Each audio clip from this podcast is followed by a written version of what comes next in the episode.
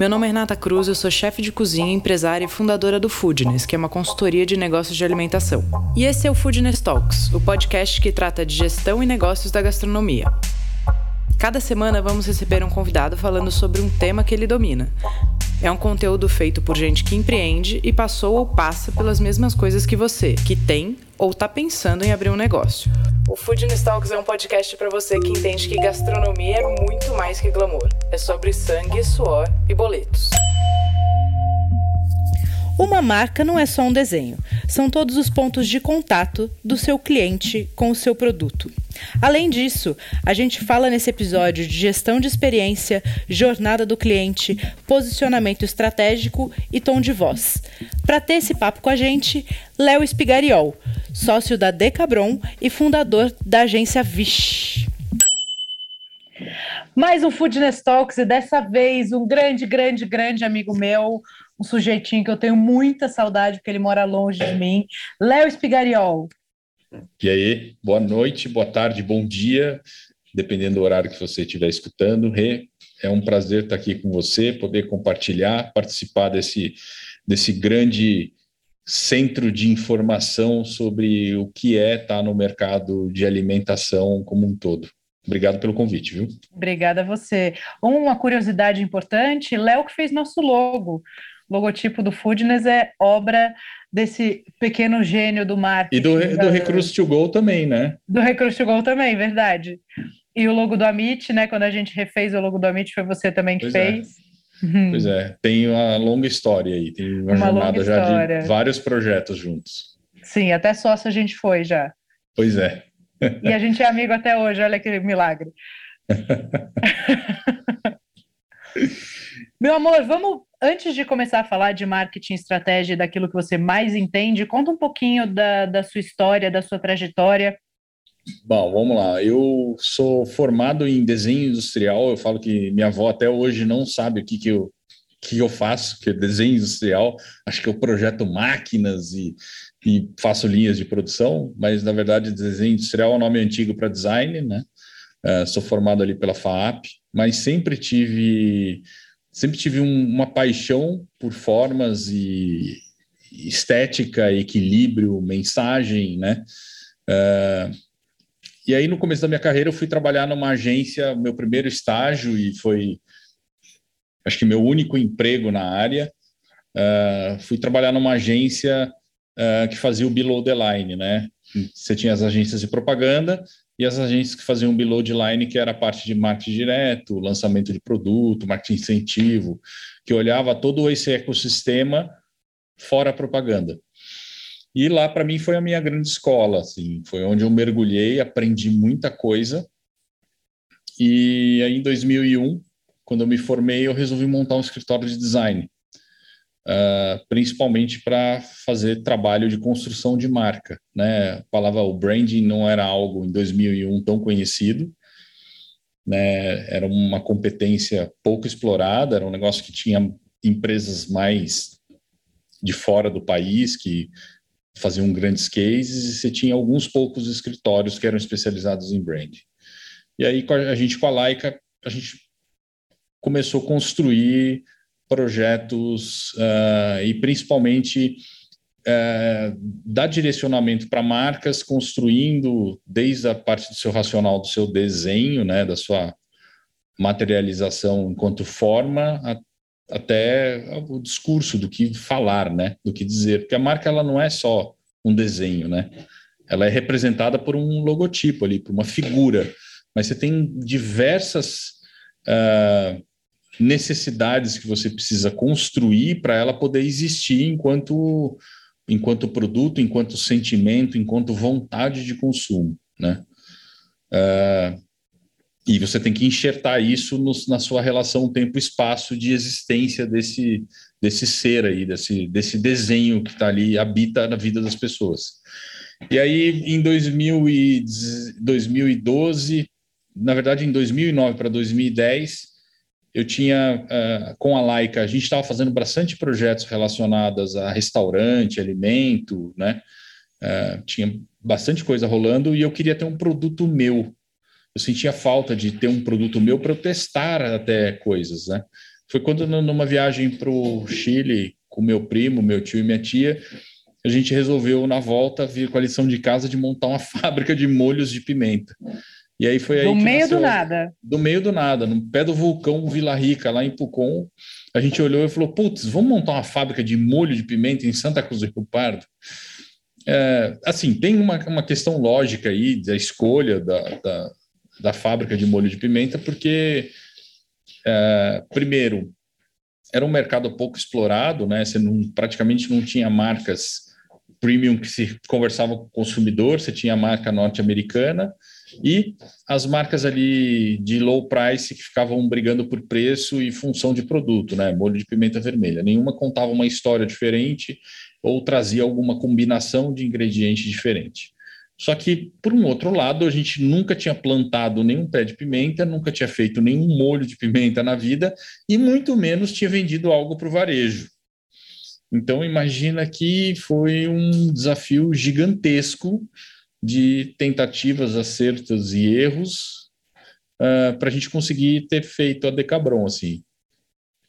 E aí, em determinado momento, acho que foi 2016, foi em 2016, estava uh, com um filho pequeno e, assim, eu não moro em São Paulo, né? Moro no interior, onde é Decabron. Uh, eu resolvi tirar um pouco o pé e vender minha parte do escritório de design e fiquei só com a Decabron. Só parece então, que é então, pouca básica, coisa. É, parece pouca coisa, mas assim, é, bastante coisa aconteceu nesse tempo e estou eu aqui.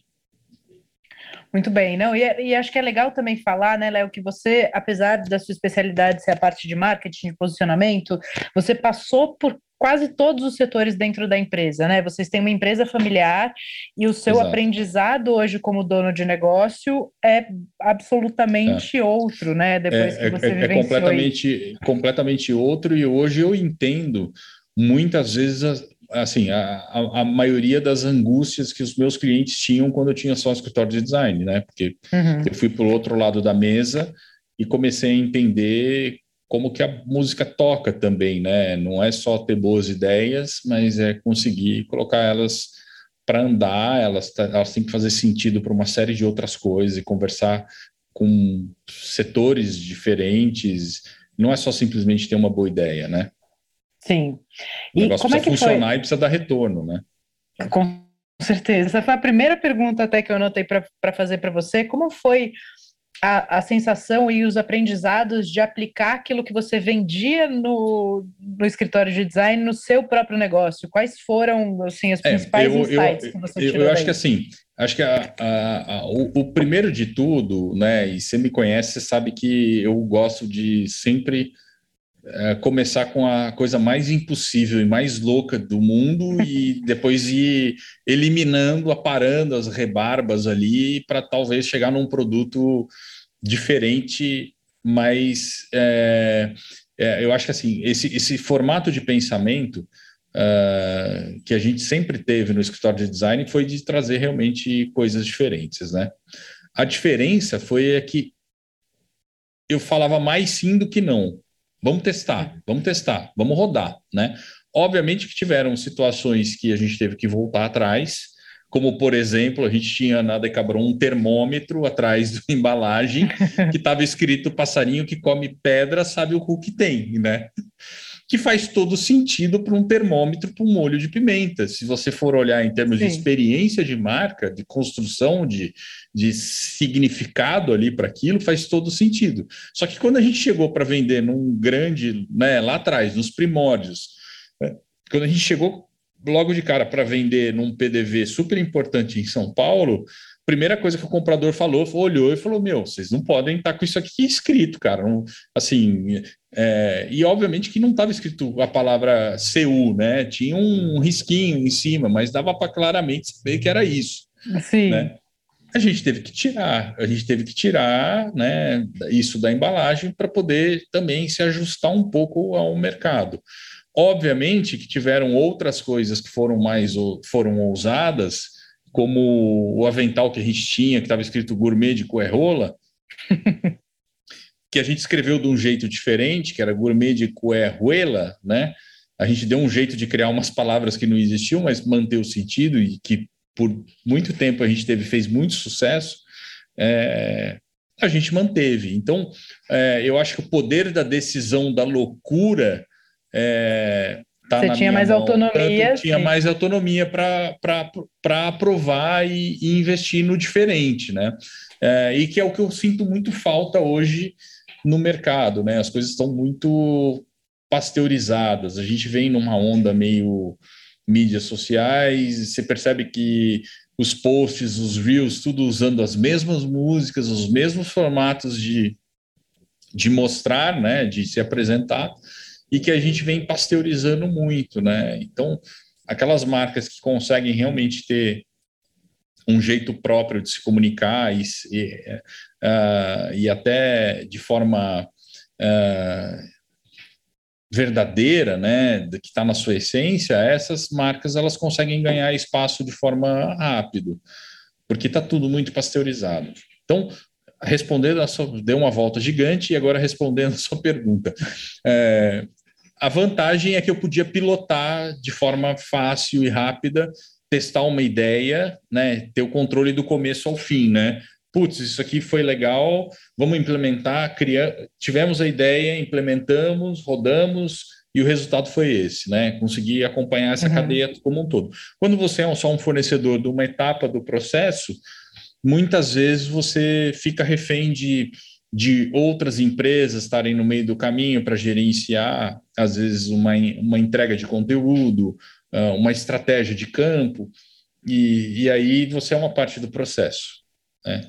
É, a exemplo do Papai Noel morreu, né? O Papai Noel morreu foi é o nosso molho de final de ano, que acho que se eu não me engano a gente já vai para a sétima edição.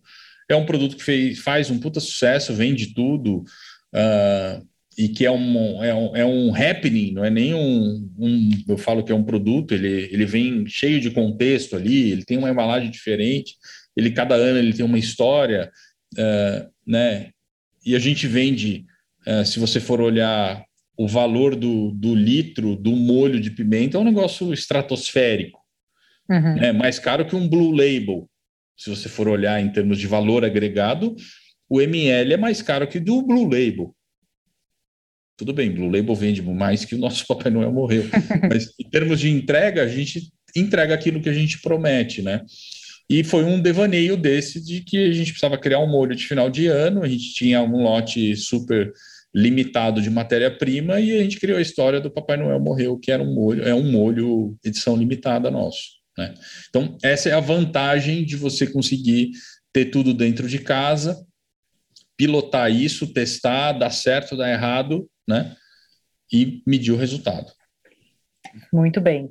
O Léo, agora vamos fazer. Eu queria aproveitar que você é técnico e tem uma metodologia aí de criação para a gente fazer praticamente um guia quando a gente fala de marca, estratégia e posicionamento. Tá. Tá. Então, primeira coisa, assim, da onde o cara começa? Ele, tá bom, tive uma primeira ideia. Coisa, primeira coisa é, e que é o mais difícil, tá? É escolher o nome. Puta, isso é uma das coisas, é a coisa mais difícil. Primeiro, porque a gente tem que partir do princípio que o nosso alfabeto não está crescendo. Não inventaram uhum. letras, né?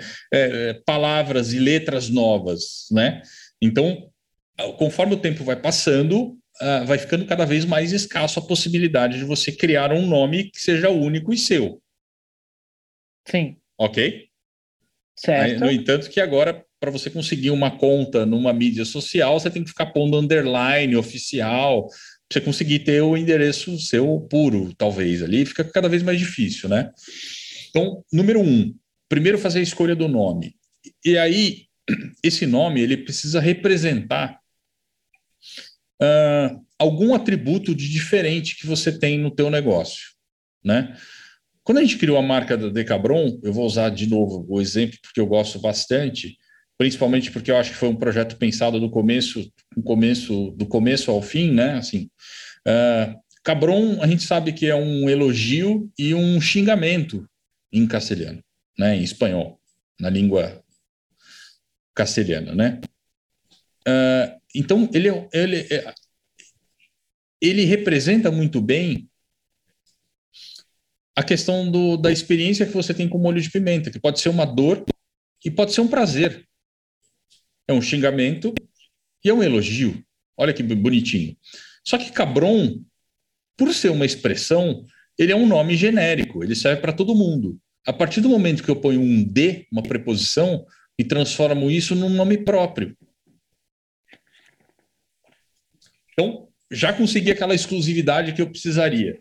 E o nome faz tá. todo sentido em termos de significado para que caminho eu vou seguir. Putz, ela tem que ser uma. Se eu estou fazendo uma marca que representa a dor e o prazer, é um xingamento e um elogio ao mesmo tempo, eu tenho que na, no, ter no DNA dessa marca uh, a essência do bom humor, a essência da ousadia, a essência do não comum. Mas não antes sentido. de antes de buscar o nome, você já tinha um desenho de posicionamento ou não? Não, não. É... Quando a gente começou a pensar no nome, né, para chegar à conclusão do nome, a gente foi pensar, olhar o mercado, né, olhar quem eram os nossos concorrentes e o que, que os nossos concorrentes não falavam, né, como eles não se comportavam. E aí a gente tinha marca tradicional norte-americana que o nome dela é uma variedade de, de, de, pimenta, né? O nome dela é uma variedade de pimenta e que é uma cidade do México. E os molhos brasileiros ali que ficavam ali brigando por preço, né? Então, cara, como é que a gente consegue construir uma história em cima de um primeiro? A gente não tem tradição nenhuma, né? Não é que a família é tradicional em fazer molho de pimenta, que aí nós vamos colocar o sobrenome da nossa família e que todo mundo conhece. Não, é um negócio que tem que ser criado do zero. E então essa essa essa construção desse universo uh, foi a partir foi a partir de entender o nosso nicho de mercado, né? O que, que molho de pimenta traz? Pô, ele tem, tem pessoas que são apaixonadas por isso, as pessoas colecionam. É diferente, por exemplo, se você fosse construir uma fábrica de parafusos, porcas de parafusos. Pô, a, a chance de você ter um, um universo de apaixonados por isso um nicho de aficionados por portos parafusos é muito menor do que você tem de um universo de gastronomia, de molho de pimenta, né? Então você tem um, um, um terreno rico em termos de significado, significante aí para você trabalhar. Tá, então você tinha, primeira coisa, o produto, entender o que que você está vendendo ali, antes do nome até, você pensa em propósito, em posicionamento, em missão, em valores, muitas coisas, elas são. Uh, o nome, muitas vezes, ele pode nascer depois de você construir isso. Uhum. Muitas vezes o nome ele é a síntese de um jeito diferente de você se comportar, até em termos de, da forma com que você tem um propósito de lidar com a sua equipe, com seus colaboradores, uh, qual é a missão da empresa, onde ela quer chegar, né? E aí, de repente, você descobre que o nome ele precisa representar talvez uma jornada, ele tem que representar. Uh, ele não necessariamente ele precisa ser autoexplicativo. Uhum. Né? Eu acho que tem. Né, né, eu acho que cada caso é um caso, e para você conseguir criar uma marca com realmente uma essência e não ser uma cópia, do, não ser um mais do mesmo, é, é, esse estudo profundo, assim, de você olhar, entender qual que é a sua missão, qual que é o seu propósito, por que que você está ali, o que que você resolve na vida das pessoas, para daí chegar no nome. Eu acho que o nome ele é talvez a última coisa a ser criada. Tá. Nesse racional, ela é a última coisa, né? Tá. E, então a gente pode ter as, as duas pontas, ou, ou todo um desenho de posicionamento que nasce de um nome, ou um nome que deriva dessa construção de posicionamento, né? É, então, mas eu, eu acho que assim, o nome que deriva da construção de posicionamento, é, eu particularmente eu não, eu não gosto muito, porque quando você tem. Normalmente uma empresa ela nasce porque tem alguém que sabe fazer alguma coisa. Bem. Sim. Sim. É, é, é, basicamente por isso, assim, né? Alguém que faz algo muito bom, muito bem, e que resolve falar, pô, eu faço tão bem isso aqui, eu vou começar a vender. Né? Sim. A escolha do nome, muitas vezes, ela não é pensada. ela é porque surgiu, porque teve uma ideia, porque sonhou.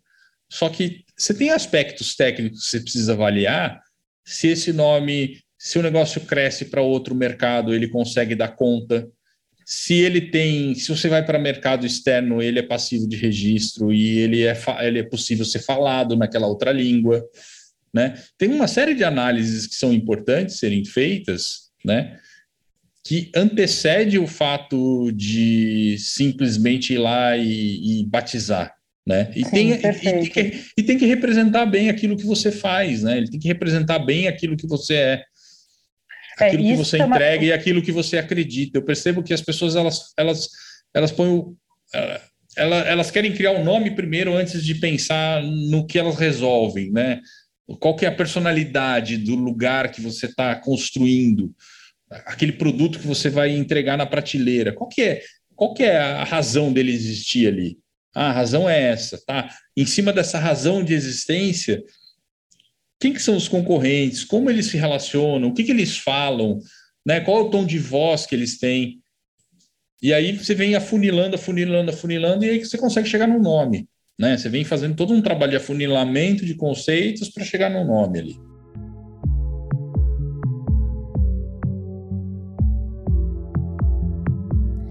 E você que não perde um episódio do nosso podcast, precisa conhecer o Foodness Core. O Core é a plataforma de assinatura do Foodness. Funciona como um Netflix. Você escolhe uma assinatura mensal ou anual e tem acesso a todos os nossos cursos e conteúdos, além de material para download, encontros online e ao vivo.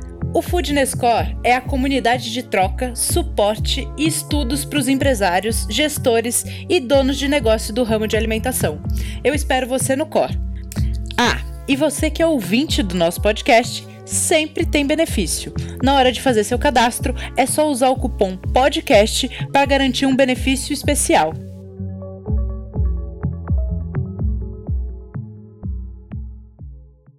Não, então, foi. É, aí o nome deriva de, desse estudo inicial, certo? Desse funil. Tá. E aí depois você vai para a construção. Depois você vai para a de... construção da parte de visual, em termos, é, né, em termos plásticos, se vai ser um ícone, se vai ser só um type. E de verdade, acho que essa, esse é o tipo de coisa que você tem que. Não que não seja importante, ele é importante, porque tem uma parte técnica. Uh, que se você fizer errado, depois lá na frente você gasta fortunas para refazer, né? Uhum. E que eu já vi muitos casos disso acontecer, de você ter que refazer, porque de repente a marca não foi pensada para ser usada de forma invertida, negativa, que são aspectos técnicos que são básicos, mas que muita gente não, não vê. Ah, uhum. se eu uhum. vou fazer um bordado, como que ela é aplicada, né? É... Então, não que ela não tenha importância, ele tem muita importância, mas essa base inicial de criar o conceito e fazer isso sustentar, ele é mais importante do que o desenho. Tá. E que é natural do ser humano, que é natural do empresário, do empreendedor, né, da pessoa que está ali querendo lançar algo, é querer sentar na frente do computador, achar referência, imaginar o produto ali com aquela embalagem, né? E querer materializar isso de forma de forma rápida ali, sem pensar muito. É natural isso, porque a gente tem essa necessidade de materializar, até para poder validar, né? Para poder chegar para você e falar, putz, Renato, eu estou com uma ideia de fazer aqui um produto uh, que na verdade é um, um gelato ultra premium que eu vou usar só frutas da montanha é, do Nepal e, ó, eu fiz a marca. Fica mais fácil de explicar o que é o conceito quando eu te trago uh, visual, né? Uhum. Do que só falado, né? Mas tem uma questão técnica antes que ela precisa ser olhada, ela não pode ser negligenciada, porque senão depois você tem que, muitas vezes, você tem que refazer, né?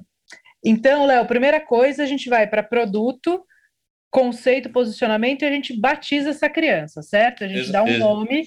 Exatamente e que esse nome ele precisa ele precisa dar conta da, de entregar sempre o, o, máximo possível uh, do que representa uh, esse serviço ou esse produto. Esse nome ele precisa, ele precisa ser único, ele precisa ter características únicas, porque senão você não consegue fazer o registro, e ele precisa entregar os conceitos, os conceitos estabelecidos nesse processo de criação. Sim, para quem está nesse momento, inclusive, a gente tem um podcast sobre registro de marca com o doutor Rafael, que também registra as marcas do Léo todas.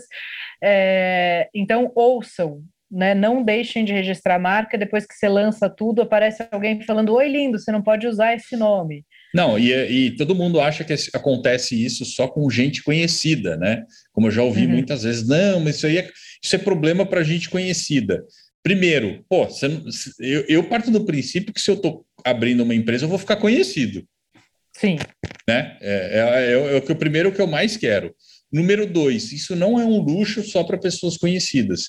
Eu tenho um exemplo aqui em Santa Cruz do Rio Pardo, de um restaurante que chamava Rancho do Peixe, e que por muitos anos eles usou Rancho do Peixe, e um, um outro restaurante lá em Santa Catarina tinha o mesmo nome registrado e eles tiveram que, foram notificados e tiveram que tirar o nome de Rancho do Peixe. Quer dizer, lá em Santa Catarina para Santa Cruz do Rio Pardo, aqui no estado de São Paulo, numa cidade de 50 mil habitantes, tá? Então, não é um luxo para os grandes. Sim, então não deixem de registrar. Então, depois que temos o nome, aí a gente parte para desenho de marca. Exatamente. O desenho de marca, é, ele precisa ser de forma sintética, né, contemplar a questão de aplicabilidade, e ele precisa ter um desenho único, né? Porque a, a, quando a gente fala do desenho de marca, a gente começa a entrar na esfera da identidade. Identidade nada mais é que identificar, serve para identificar. Uhum. Beleza?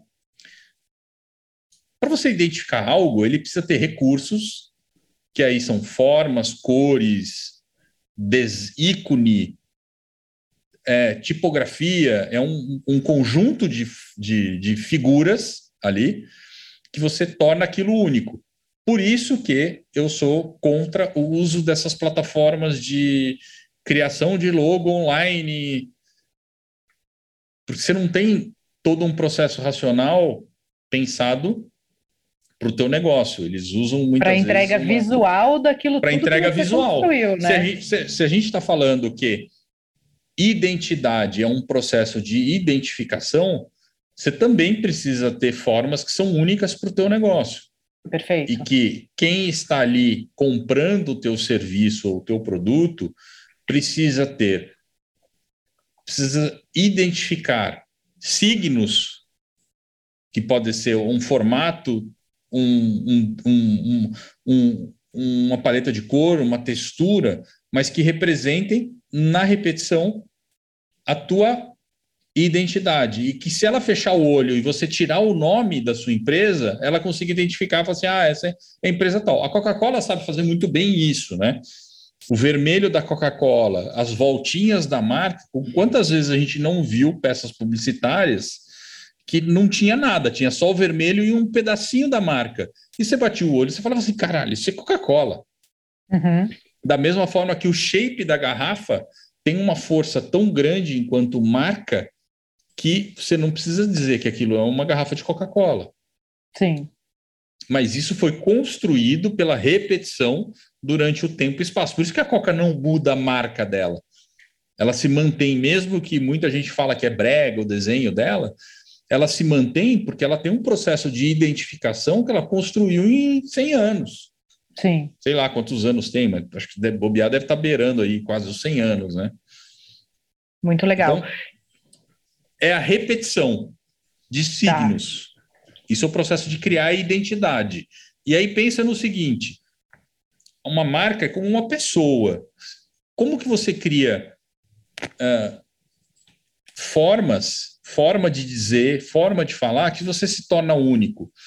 Muitas vezes você não está numa roda, de, de, né, numa festa que você chega e você identifica alguém, você fala, nossa, essa pessoa é tão autêntica, tão única, o jeito dela se vestir, o jeito dela falar, o linguajar, né? Por que, que paulista, quando vai para o Nordeste, adora o jeito do, do nordestino falar? acha bonito, porque é diferente, né? Porque tem uma questão que é diferente. É a mesma coisa que a gente faz com a marca. Você tem que tentar criar o seu discurso único para aquela marca. Se você pegar e ficar copiando os outros, você está deixando de ser único, único, e de ter as características para se identificar. Perfeito. E aí, depois disso, que você construiu a, a sua marca uh, e a sua identidade visual, você vai para o desenho de vozes, mensagem, tom de é, voz. Não necessariamente marca. precisa ser nessa, nessa ordem. Muitas vezes você pode desenhar o tom de voz da marca, as vozes, os conceitos, né? Como que ela vai conversar com o seu consumidor, pode nascer antes do desenho. Isso tá. não, não altera, não tem problema. Mas é fundamental entender, as pessoas entenderem que uma marca ela não é só um desenho. Elas são todos os pontos de contato que você tem com aquele produto. Né? Eu, tem, um, tem uma história interessantíssima que uma vez, acho que o, o, J, o, o Kennedy foi lá no Cabo Canaveral e tinha um, um, cara limpando o chão, assim, né? E ele perguntou, né? O que, que você está fazendo aqui? Era um horário meio fora, fora do horário. Tem uma história parecida, acho que eu não lembro exatamente os detalhes. O cara olhou e falou assim: Eu não estou limpando o chão, eu estou ajudando o homem a chegar à lua. Hum. Né? O cara ele entendeu ali, como faxineiro, fazendo o serviço dele, que ele também fazia, ele tinha um papel importante ali, dentro, óbvio, do seu, da sua rotina, de ajudar o homem a chegar à lua. Isso é um conceito de marca, né? E aí, quantas isso, vezes. Isso também é um, é um treinamento e, uma, e, um trabalho de gestão de pessoas, de cultura de empresa. Exatamente. Que eu não sei nem quem era, mas fez um trabalho brilhante, né? Porque o cara Genial. entendeu ali o propósito por trás da função de dia a dia dele. Exatamente. E que aí é onde a gente deixa despedaçar o conceito da marca. Lá, lembra que a gente falou que no comecinho, antes de escolher o nome, você tem que pensar o nicho, o mercado, como que você vai atuar. Porque muitas vezes o conceito da marca está até no jeito que você aborda o cliente, está até do jeito que você fala, na característica de abordagem, do jeito que você fala, como que você é autêntico nisso. Uhum. Né? Não é só o logotipo, não é só aquela marca, o desenho do logo que está impresso ali na embalagem, está no avental, está no cardápio. É, é, a marca ela vai muito além disso. Ela tem, a marca tem que ter uma personalidade para te garantir essa autenticidade que vai te garantir essa identificação do consumidor com você, é isso, né? E aí a recorrência, que é o que todo mundo quer. Uhum. Né? Todo mundo quer a recorrência de compra, a, a recorrência de consumo, né? Então, é, esse processo de você construir, ele é muito legal e aí é o que eu, é, que eu tenho um, eu percebo que assim, normalmente quem a, as empresas nascem de uma pessoa que tem uma ideia muito boa e que ela, é, ela faz aquilo muito bem, né? Uhum. É natural que essa pessoa ela tenha um negócio que eu chamo de foco míope, né? Tá. Porque ela faz muito bem aquilo, né? Ela acaba naturalmente negligenciando todo o ecossistema em volta que está atrelado ao consumo daquele teu item, aquilo que você sabe fazer muito bem. Né? Vou dar um exemplo genérico de um professor que tem um, é dono de uma academia, o único, ele é o único dono da academia, ele não tem sócio, e ele é um faixa preta, campeão de luta, e ele sabe dar os golpes muito bem. Só que ele esquece que quem está comprando o serviço dele, na sua grande maioria, não quer ir para a Olimpíada. Uhum. Para ele, tanto faz se o, se o golpe é o golpe mais foda do mundo, né? Ele quer saber se o ar-condicionado está funcionando direitinho, né? Se você vai chegar lá, se é fácil fazer o pagamento, se você tem algum sistema de que traz comodidade na recorrência da, do pagamento da mensalidade, que se toda vez você não tem que ficar ligando, pedindo para mandar o boleto, né? Se o banheiro está limpo, se a iluminação está legal, se o som está agradável. E normalmente o, o, o, vizinho que é medíocre, e que aí você acontece dele falar assim, putz, grila, o meu vizinho aqui não tem nenhuma medalha de ouro. Não tem tanta luta. técnica quanto eu, mas a academia dele é tanta... é limpa, é organizada, academia... o meio de pagamento é maravilhoso, tem E tá bombando, e tá vendendo saída. um monte. E tá vendendo um monte. Por quê? Porque normalmente o cara que é medíocre, ele enxerga uma oportunidade, ele fala: "Bom, eu não manjo tanto disso, mas eu vou sanar todas as todas as não entregas direito do que o fulano, que é muito técnico e que manja, não faz. Uhum. E vai lá e cuida da, do pós-venda, liga no dia do aniversário para dar parabéns. E que, se você for olhar, são coisas que estão atreladas a relacionamento, a relação humana, de entender o outro, né? A de então, você entender a jornada do outro diretamente ao seu posicionamento, né? Como a sua marca Exatamente. se expressa, se comunica, se posiciona e se relaciona com o seu cliente e com os possíveis clientes, né? E o que a gente está dizendo aqui, o que o Léo está trazendo, não é para ninguém ser medíocre, né? Não, então seja, seja mediano em alguma coisa para você conseguir olhar para tudo. Não, aproveita aquilo que você já é bom. Você continua mas olha, olha, bom, mas não negligencie o resto não negligencie o resto. Isso é porque... é realmente muito comum, né, Léo? Se a gente pegar as nossas muito. próprias histórias de vida, né? Vamos pegar o Amit que você participou de tudo isso. A, a entrega era foda, a gente era muito bom de entrega. Eu só olhava para a entrega. Aí não participava da reunião financeira, não acompanhava administrativo, não fui estudar essas outras coisas e quase quebrei por conta disso. Né? Uhum. Não quer dizer que eu precisava diminuir a minha entrega, mas eu precisava diminuir a quantidade de energia que eu colocava na minha entrega, porque daquilo a gente já era muito bom. Exatamente, e de entender que o processo de consumo não está só na sua entrega, ele não é só a sua entrega, ele uhum. vem desde o primeiro contato, quando alguém liga para a sua empresa, até a, o pós-final de como foi e o que, que eu posso melhorar. Né? Tá. Essa jornada entre o primeiro approach que você tem com o seu cliente e lá no final tentar entender com ele como foi a, a experiência e o que, que eu posso melhorar, isso sim é a sua marca. Isso sim é a sua entrega e não só aquilo que você sabe fazer muito bem. Perfeito. Então, essa jornada de experiência, ou a gente pode chamar de jornada de, do cliente, desde o momento em que ele, que ele se é, relaciona com a sua marca visualmente até o momento que você entrega o, o seu pós-venda para ele. Exatamente. Isso faz parte da construção. Isso é o tal do branding, né? Que todo mundo fala, que tem essa palavra estranha que não é do nosso vocabulário, que é a gestão, a gestão da experiência, a gestão da marca, a gestão do conjunto todo da relação que você tem com aquele produto, com aquele serviço. Tá, que é maior que do que marketing, certo? É maior, o, marketing... o marketing é uma competência dentro dessa, desse conjunto todo de ações. O marketing ele serve, ele serve para criar, para resolver, é, resolver alguns problemas ali nessa história, né? O marketing é a ferramenta que ajuda a gente a vender mais, entender quem é o consumidor e resolver problemas problemas quando o consumidor não entende direito o atributo de um produto, problemas quando o consumidor muitas vezes é, não, não, não consegue comprar algo, não consegue se relacionar e ter uma relação mais próxima com a marca. Né? Você usa as ferramentas de marketing para trazer isso, mas uh, o, o branding ele traz essa, essa, essa massa que ela, é, é ela tá, é, ela aglutina tudo isso. Perfeito. Então, vamos entrar agora nisso. A gente falou de como construir a marca. Uhum. E aí, agora, como a gente faz a gestão da experiência? Então, já tenho a minha marca. Eu, a, o primeiro passo seria um desenho estratégico e até de objetivos para eu ter clareza de por onde começar?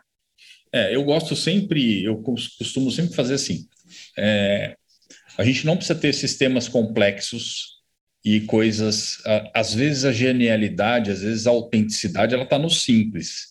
Uhum. Tá? Simplesmente num fato de você criar uma forma de agradecer o cliente de forma verdadeira, né?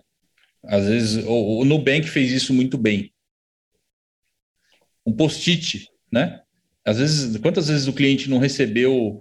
É, tem histórias que o cara recebeu uma sanduicheira roxa um post-it pedindo desculpa por o pagamento dele não ter sido aprovado numa lanchonete que ele foi.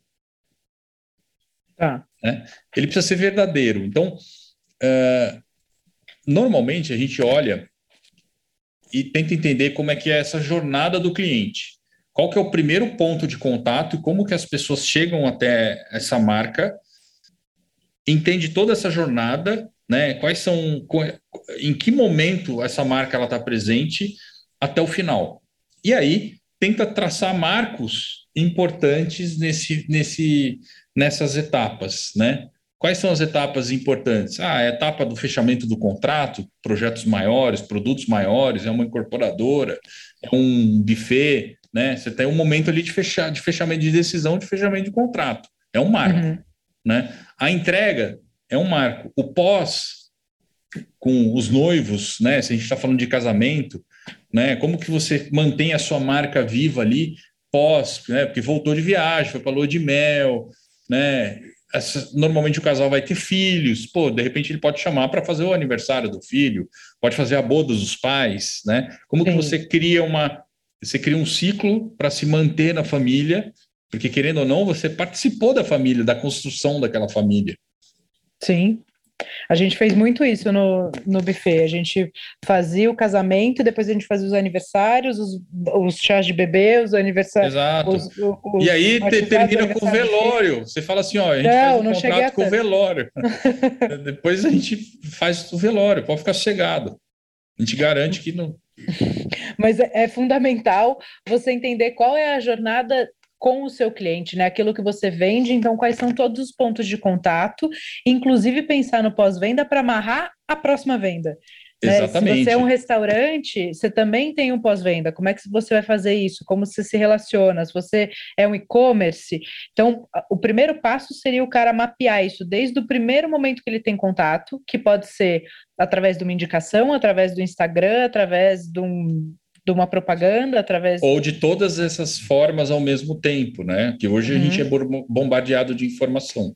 Então você tem que cuidar desses pontos de contato e eles têm que meio que ser falar a mesma coisa, né? Eles precisam ter discursos alinhados. Você não pode entrar no Instagram e tá de um jeito, entra no Facebook e tá de outro, aí pessoalmente alguém indica de uma outra forma, né? Você tem que estar com esses discursos todos alinhados. Primeira coisa, né? Para você comprar algo, você precisa se sentir seguro. Uhum. Número dois, né? Uh, você tem que facilitar essa jornada de compra. Por que, que, é muito fácil comprar no Mercado Livre? Porque com um aperto, se apertar errado, você comprou. Sim. Se apertou errado, você comprou. Agora, quantas empresas não criam uma jornada impossível de você comprar? Você tem que preencher cadastro. Quer dizer, cada vez mais a gente vem para um, um, um um, um modelo de que as pessoas querem comprar de forma fácil. E, ao uhum. mesmo tempo, elas querem poder desistir da compra de forma fácil também, né? O digital trouxe muito isso, né? Porque tem a lei da desistência. Então, por que, que as pessoas têm... Assim, eu, eu vejo muita gente aderir ao Mercado Livre, porque também ficou fácil de devolver. Eu preciso ter a segurança de que se eu comprei errado, eu estou comprando online, né? Não estou vendo o produto. Então eu preciso ter a segurança de que é fácil de eu trocar se eu não Sim. gostar. Né? Não pode ser um problema. Ah, comprar online e aí eu não consigo devolver essa porcaria porque eu comprei errado ou porque veio com defeito. Você precisa dar a segurança de que você consegue trocar. Por isso que muitas marcas de calçado, por exemplo, criaram uma regra de a primeira troca grátis. Né? Se, pô, porque sapato é uma coisa única, que você ia até a loja, você experimentava, puta, coube no meu pé, ficou legal, você dá uma voltinha ali, olha no espelho, né? A partir do momento que você foi para o online, qual foi o recurso que o, que, que o e-commerce, né, quem está online com isso, criou para trazer essa segurança de que você vai poder experimentar e se não der certo, você, você troca? É o lance da troca grátis, né? Porque nesse, né, no, no, no hábito de compra, experimentar o sapato era uma coisa necessária. Talvez as próximas gerações, né, a molecada que está vindo, é meio desapegada a isso. Aí a gente tem um outro ciclo de hábito que não vai fazer sentido, talvez, ter a troca grátis. Porque você já faz parte de uma geração que não ia na loja pôr o sapato no pé, andar uma voltinha ali em volta daqueles sofazinhos lá, olhar no espelho e falar: ah, é esse, eu vou levar. E trazendo para o nosso mercado aqui, falar de hábito de consumo, a gente até tem um podcast que saiu uma ou duas semanas atrás que fala bastante de hábito de consumo. A gente também tem isso dentro da nossa realidade, né? Que foi o delivery muito acelerado, agora os pedidos direto uh, por QR Code, né? Um consumo de cardápio por QR Code, que vai se derivar muito em breve de um pedido direto. Tem algum, algumas marcas já estão trabalhando com isso. Você, ao invés de chamar o garçom até a sua mesa, você já faz o pedido pelo tablet, é, muito autoatendimento, né? E eu acredito fortemente. Eu fiz uma reunião hoje muito importante à tarde com algumas pessoas de, de tecnologia. Depois a gente vai trazer essas parcerias. A gente está estudando bastante tendência por aqui. É, isso vai até pela necessidade do negócio de reduzir custos e reduzir quantidade de gente trabalhando para ter um preço acessível, a gente usar a tecnologia a favor dos negócios vai ser fundamental. Isso cada vez Sim. mais vai ser natural. Né? Para o meu sobrinho de oito anos, se entrar no restaurante e pedir pelo telefone, é nenhum segredo. Sim. Né? Para gente, e por que, a gente, ainda... e, e, é, ah, a gente ainda está meio nesse, a gente está nesse limbo dessa, dessa transição, né? Porque a gente é de uma geração que nasceu no analógico, mas foi obrigado a entrar no digital. Essa turminha ela nasceu já no digital, né? Sim. E por que não, por exemplo, um restaurante ele tem um metaverso que eu posso entrar e visitar o restaurante até para eu antes de eu ir para eu escolher a mesa que eu quero. Uhum. Eu conversar no metaverso, talvez com o Metri virtual, e falar: Poxa vida, o que vocês têm essa semana que está diferente e que, pô, eu sou do interior e eu estou vindo a primeira vez, eu estou visitando aqui no metaverso, que eu quero ver como é que é o restaurante, e eu queria saber qual que é o seu prato chefe, carro-chefe. Para a hora que eu chegar, eu posso vir pelo meu celular ali e fazer o pedido sem precisar conversar com ninguém. Eu já entrei no metaverso, eu já, já conheci o lugar. Já Sim, compartilhei e... com a família, é esse que nós vamos, é esse que nós vamos. E, Beleza, pode ter gente que, que tá ouvindo você falar isso, falando, ah, esse cara viajando assim, mas eu devo dizer que o Léo foi o cara que me fez fazer um e-commerce do Recruit to Go. Eu já contei essa história várias vezes, e quando eu olhei, eu falei, ô Leonardo, e um e-commerce? Quem que vai comprar a torta por e-commerce? Né? E, a gente estruturou, graças a Deus, a gente estava muito à frente do tempo. Então, esse tipo de coisa que a, a, sua cabeça é bem descompensada, mas traz, né? É, eu acho que isso é uma característica também do seu trabalho, né? De estar tá sempre, de ser sempre muito ousado, são insights muito legais para quem está ouvindo e já tem que se ligar no que vem por aí. Né, uma das maiores feiras que a gente tem do nosso segmento, que acontece em Chicago, a NRA, é, foi basicamente sobre tecnologia e como a tecnologia se aplica à hospitalidade e como a gente vai lidar com é. isso é, tem... nos próximos anos, né? E trazer Exatamente. isso como benefício. A gente tem, a gente percebe uma desmaterialização das coisas, ó. Chique. Desmaterialização. Quando você vê uma empresa como uh, a Biblend, por exemplo, que faz cápsula de uhum. refrigerante, cápsula de cerveja, cápsula de querendo ou não, eles estão desmaterializando uma parte do processo de fabricação, estão transferindo isso para a última milha, para o último pro ponto ali de consumo. Porque não faz sentido, por exemplo, para uma Coca-Cola transportar água, água com xarope. Não é melhor você usar a água da tua casa, já está lá, e eles Sim. transportam uma fração disso? Perfeito. Né?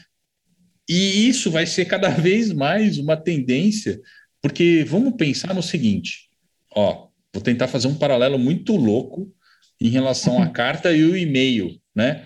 A mensagem, vamos falar de mensagem. No rei da França, quando ele tinha que mandar uma mensagem para o rei da Espanha, porra, ele tinha que escrever num pergaminho, ele tinha lá o cara que escrevia para ele, enrolava, super secreto, amarrava com um sinete para ter certeza que ninguém ia abrir aquilo ali, que era o sinete era aquela cera com o, o símbolo do, do, reinado era a forma de você ter a segurança de que aquilo ali não foi aberto.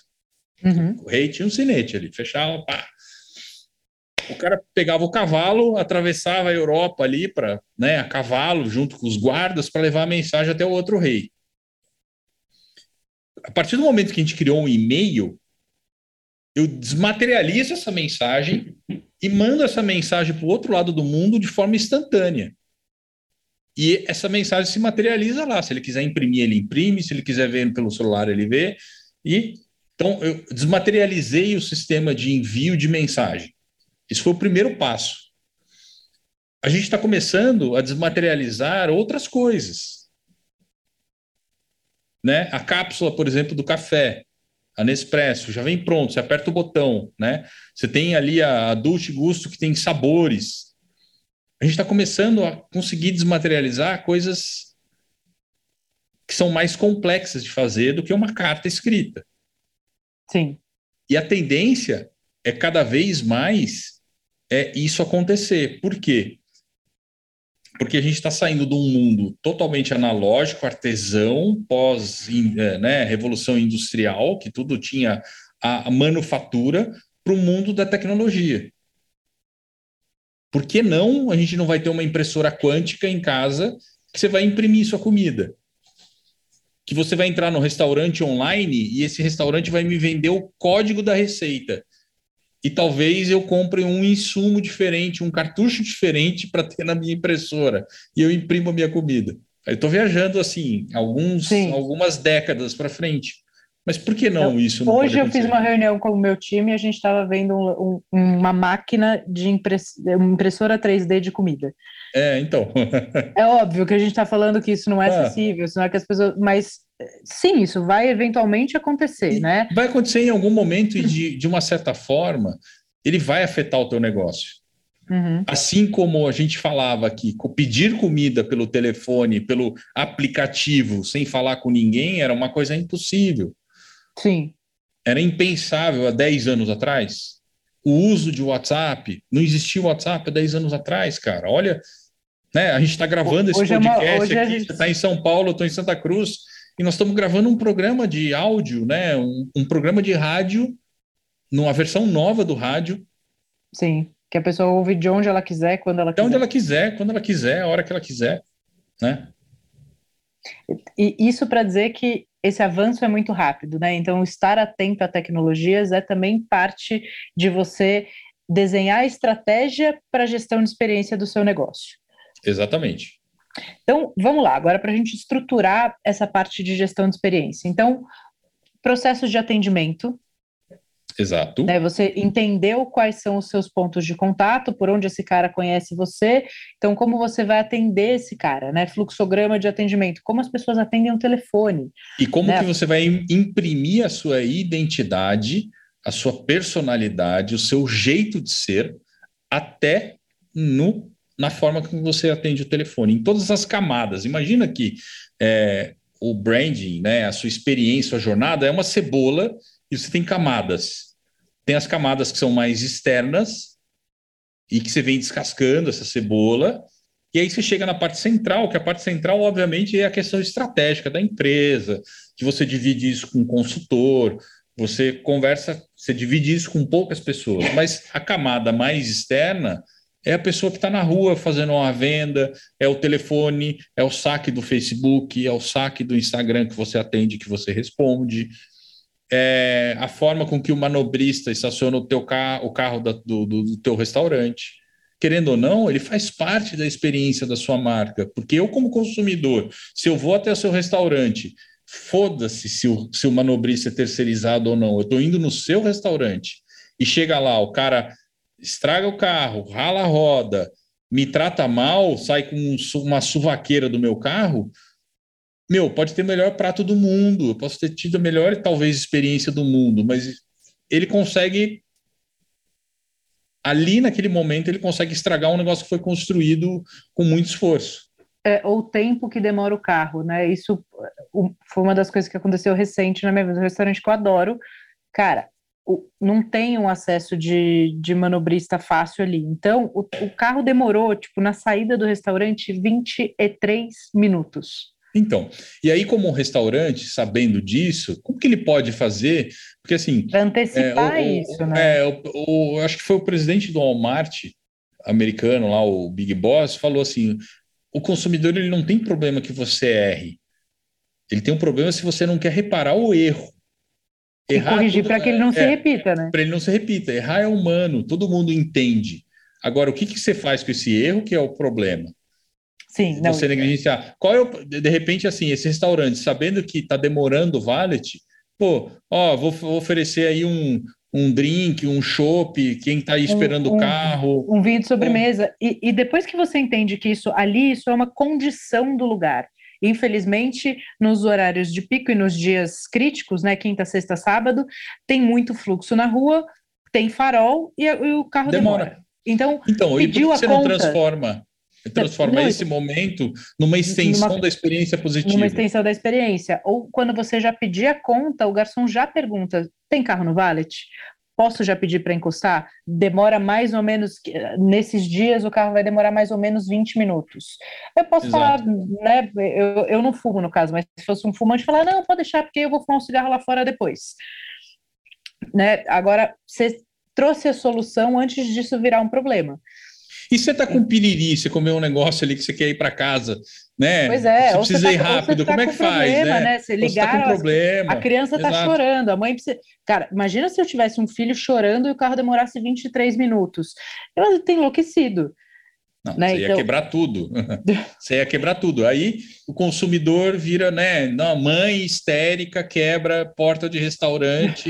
eu porque... não ia quebrar nada, Leonardo. Não, não fala assim, mas... as pessoas vão achar que eu sou louca, desequilibrada.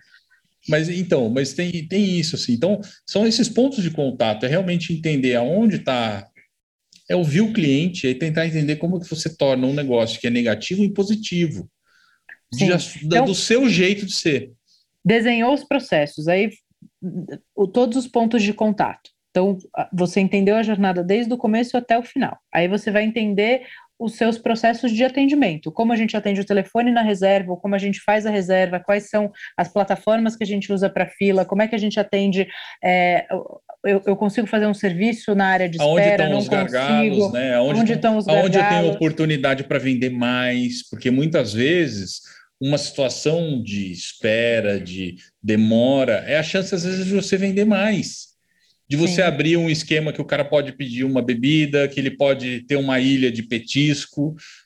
É, às vezes é a chance que você tem, às vezes, para aumentar o seu ticket médio, para você Sim. vender mais ali para o cara, porque ninguém gosta de esperar, quando a gente fala da questão de espera, né?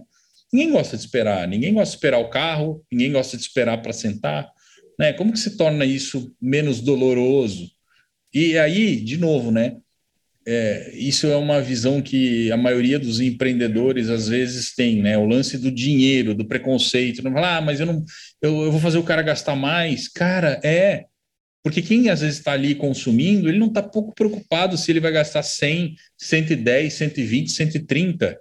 Se, se você está no momento que ele tirou para ser um lazer, ele está disposto. E se você realmente entrega, né, entrega aquilo que você promete, ou mais do que você promete, as pessoas põem a mão no bolso e gastam, investem com gosto. Sim, com certeza. Às e vezes você, é, é, deixa você... de fazer porque acha que a pessoa não vai pagar. E é o contrário. Quando você faz muito bem. Você agrega a experiência. Você né? agrega a experiência, você pode sim cobrar, não tem problema nenhum. Então, a gente desenhou, entendeu a jornada, desenhou os processos de atendimento. Aqui a gente está falando de todos os pontos, tá, gente? Então, desde quando você atende ali o telefone para dar uma informação, como é que a gente atende o telefone, porque não, não pode uma pessoa atender boa noite, foodness, o outro atende alô, o outro atende. Ah, o que, que você quer? Exato, então tem que ah, ter. Ah, peraí que não é comigo que eu vou chamar o fulano de tal. Sim. Pô, então por que, que você atendeu tem... o, te o telefone, cacete? Ou o telefone que não é atendido, que isso também é de enlouquecer. Exato. Outro dia eu queria num restaurante, liguei e ninguém atendia. É, então, se ninguém vai atender, se tem períodos, per... e era perto do almoço, tá? Eu tô falando de, de ligar 11h50 para um restaurante e ninguém atendia. Então, se ninguém atende, tem que entrar uma gravação. Porque eu, eu não fui oh, no restaurante que eu Estamos no nosso horário de pico. É, ó, nós vamos Sim. te transferir para o nosso WhatsApp, que é por lá que nós estamos atendendo. Exato, perfeito. Então, esse é um ponto de contato. E a gente entendeu todos, todos os pontos de atendimento. Aí eu fui para a experiência do atendimento, fui para a experiência da conta, né, do, do check-out ali do, do restaurante ou da lanchonete, o que quer que seja que você tenha, Então, como é que é o processo da conta? A conta vem na mesa, a pessoa tem que levantar para ir até a mesa, como é que ela pega o carro, tem táxi na porta, não tem, é fácil de encostar um carro de aplicativo para buscar o cliente, como é que a gente se relaciona com ele no, no Instagram e nas redes sociais, eu faço contato por e-mail, eu tenho um trabalho de CRM. Ah, eu vou te falar, tem um negócio muito simples que eu achei genial. Eu passei numa, num garden center numa cidade, indo, eu estava indo para Presidente Prudente, que é mais para o Velho Oeste ainda, e eu parei num garden center no meio do caminho, numa cidade pequenininha, mas que era na beira da rodovia, eu precisava comprar umas mudas ali. Terminei de fazer a compra, a pessoa do caixa falou assim: posso anotar seu telefone? falei, claro. Eu posso te mandar depois uma pesquisa de satisfação é, sobre como foi o nosso atendimento? Falei, claro, com certeza, manda que eu né, fui muito bem atendido e tal. Falei, claro, com certeza. Ela mandou um link, e pela minha surpresa, não foi nenhum sistema super gringo, pago para responder pesquisa, nada.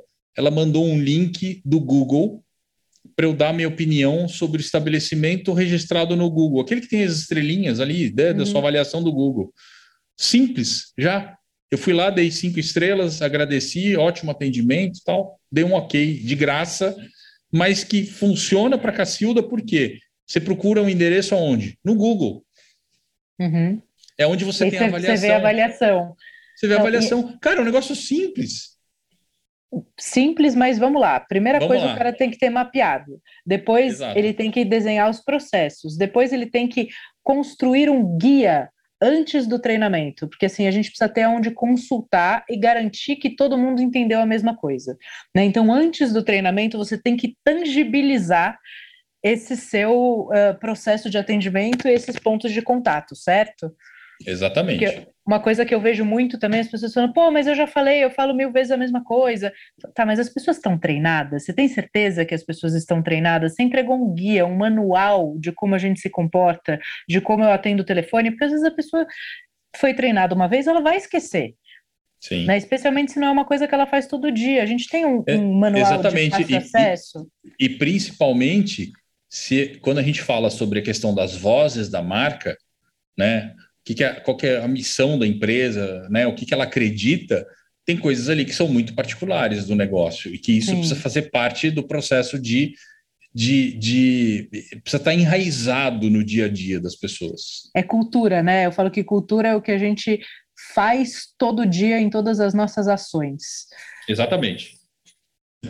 Exatamente. A gente é constrói é todo dia em todas as nossas ações, né? Não adianta é a, a gente cultura. falar uma coisa e agir de uma forma que não Condiz é, com condizente com o que a Exato. gente fala. Exatamente.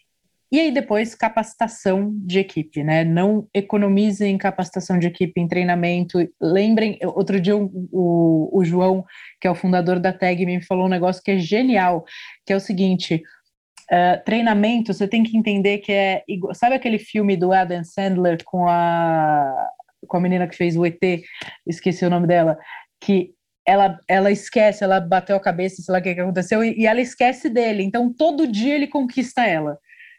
Ele fala que treinamento, treinamento é, é, a mesma coisa, tipo, é nessa recorrência, sabe? Você tem que fazer. Ou então é sempre. o dia da marmota do Bill Murray lá, que ele acorda todo dia no mesmo dia. todo né? dia do mesmo dia, exatamente.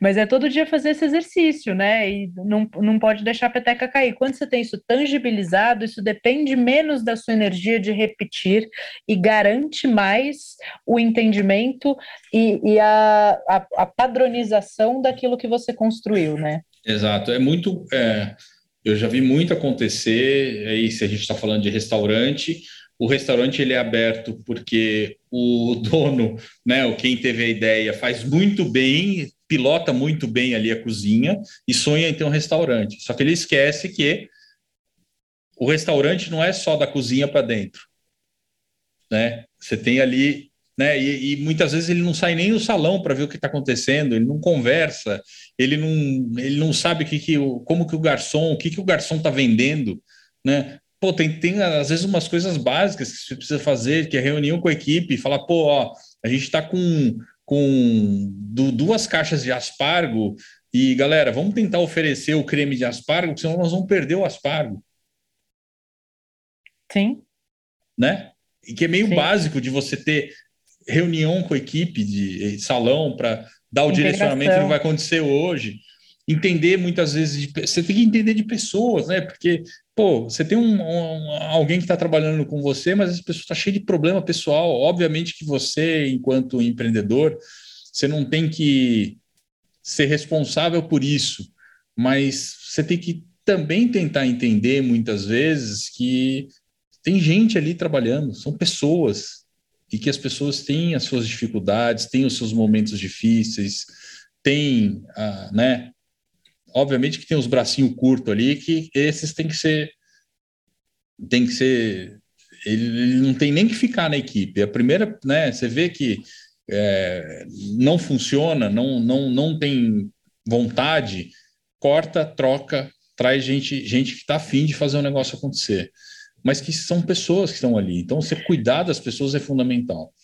Cuidar das pessoas e usar tudo isso que a gente falou até agora internamente primeiro, né? Porque isso vai fazer com que você tenha uma equipe com a mesma essência daquela do, do faxineiro que respondeu que ele não estava limpando o chão, que ele estava ajudando o homem chegar na lua. Né? Então, quando a gente usa toda essa estratégia, essa gestão de experiência que a gente pensa da marca para para a nossa equipe, para a parte interna do negócio, é aí que a gente tem multiplicadores, né, Léo? Exato. É fácil? Não é. Porque a gente falou de um monte de coisa que você fala, puta, ferrou, eu vou ter que cuidar disso também. Meu, vai. Infelizmente, isso é o papel do empreendedor. O empreendedor, ele tem que ser uma figura que inspira, e que tem um conhecimento amplo sobre as coisas. Você não precisa ser profundo em algo, mas se você tiver um conhecimento amplo sobre as coisas, você vai conseguir, conforme o negócio vai evoluindo, você vai trazendo gente capacitada para tocar determinadas áreas. Mas se você não tiver essa, esse conhecimento, essa noção e saber para onde você vai, dificilmente você chega em algum lugar. Sim. Então, estuda um pouco sobre isso, entenda sobre isso, entenda sobre jornada de cliente, sobre esse processo de você criar, é, como criar uma questão de uma marca, entenda uh, a importância disso, não negligencie, não dê para um sobrinho, por mais genial que o sobrinho seja, para ele fazer a sua marca. Traga um profissional que tenha experiência, que tenha repertório, é, tem, para mim, tem um, uma, uma forma da gente entender isso, é o seguinte, se você tivesse um time de futebol, você ia colocar o teu primo ou o teu tio que está desempregado ou que faz um trabalhinho ali só porque ele faz para ser o goleiro do seu time? Ou você ia contratar o melhor goleiro que você poderia para defender, para não deixar tomar gol, né? Tem gente que vai lá e contrata o sobrinho. Acabou de sair da faculdade, Pô, vamos dar uma oportunidade para ele. Chama, ele mexe no computador, vamos deixar ele fazer a, o logotipo para gente, a marca. Cara, Sim. você está colocando o sobrinho no gol da sua empresa para defender ali. Né? O sobrinho, a, a, chance do sobrinho fazer um negócio muito bem feito é muito pequena, porque precisa ter repertório, precisa repertório, ter conhecimento essa... de mercado. É, repertório Não, é fundamental. E quando a gente traz esses profissionais especializados, a gente também começa a colocar a marca num outro patamar, ela vai ser percebida dessa forma, né? Então, o que a gente está falando de construção de marca e depois de gestão de experiência é como a sua marca vai ser percebida pelo seu cliente. É a percepção de marca, é a percepção de entrega. Faz Exatamente. sentido, é isso? Total sentido, total sentido. Uh, e se você faz um projeto redondo desde o começo, fica muito mais fácil de você desdobrar, de virar franquia, de de repente você conseguir ser notado porque você tem uma identidade que é sua, de você conseguir investidor, para uma série de outros benefícios, entendeu? Uhum. Quando você faz bem feito. E aí tem aquela história, né? Fazer dá o mesmo trabalho. Né? Você põe um negócio na rua, dá o mesmo trabalho. E, gente, Sim. a gente não está falando de dinheiro nós estamos falando de querer fazer, porque quantas vezes eu, Léo, como profissional, como consultor, já não entrei em projetos e ajudei pelo um terço do valor, mas porque a proposta do projeto era legal. Sim, porque a porque proposta a do projeto queria, era legal, porque a pessoa porque a pessoa queria. Ela, é, exatamente. Os projetos que saem caros são aqueles projetos que, número um, ou a pessoa não está afim, né? Não tá afim uhum. de fazer, ou a ideia é uma bosta. E aí você fala, putz, grilo, vou ter que cobrar para isso, porque, meu, não faz sentido nenhum. Vou ter que gastar uma energia enorme para conseguir resolver esse problema. Agora, se você tem uma energia, você tem uma vontade grande de fazer o negócio acontecer, e se você tem uma ideia boa, uma vontade e uma capacidade de execução. Uma capacidade né, de execução. É, bom, é. Senão você tem só uma grande ideia. Qualquer grande ideia gente, sem capacidade de execução é só uma grande ideia. Exato. Muitas vezes você não precisa de dinheiro para conseguir, ou precisa de muito pouco para conseguir realizar as coisas. Talvez não do jeito que você quer, mas do jeito é, que dá inicialmente. Do jeito que dá inicialmente. Vai, é. E aí você vai, você vai subindo e vai conquistando. Sim.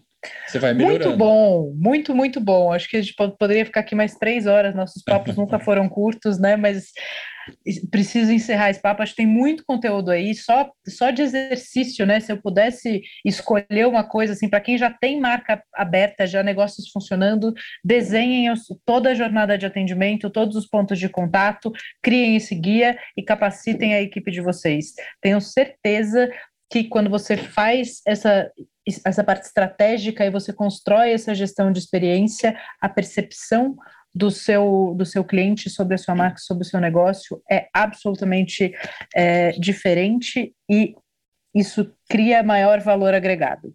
Exatamente. Se vocês precisarem de alguma coisa, me coloco à disposição. Meu Instagram é arroba mensagem Manda mensagem, me adiciona lá no Instagram, me escreve, eu respondo sempre.